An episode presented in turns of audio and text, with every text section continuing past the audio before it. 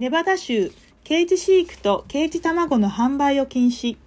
最小床面積やエンリッチメントも。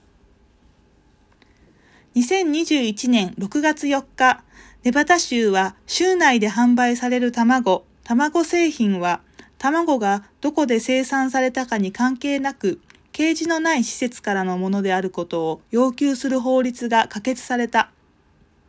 ここの卵製品とは、他の原料が混ざっていない液卵や卵粉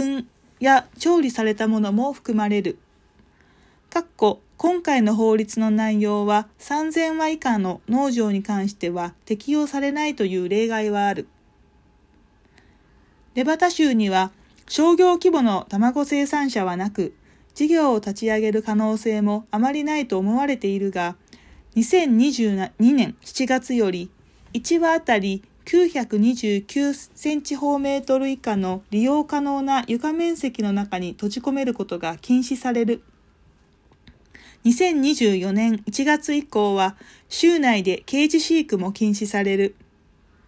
ケージフリーであっても最低限爪を引っかく場所、止まり木、巣箱、砂遊び場を含む鳥が自然な行動を取れるエンリッチメントを要求する。さらに、ユタ州などと同じように、1羽あたりの利用可能な床面積は最低929センチ方メートルであることが求められる。かっこエイビアリーなどの副階層でなく、上下に自由に移動できない1階層だけの環境では最低1羽あたり1394平方センチメートルの床の面積が求められる。これら2段階の条例が守られているかを確認するために、行政は農場や企業の通常の営業時間中にその現場に自由に立ち入ることが許される。そして州内で販売される卵、卵製品も以上の2段階の飼育条件を満たしていることを州の農務省から承認を受けることが求められる。この法案は市民の健康と福祉を保護し、食品の安全を促進し、動物福祉を前進するために必要だと書かれている。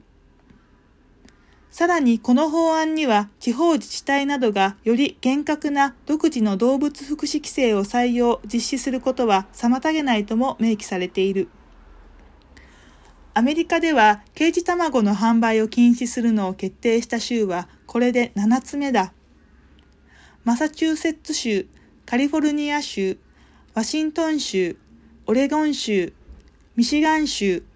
コロラド州、そしてネバダ州。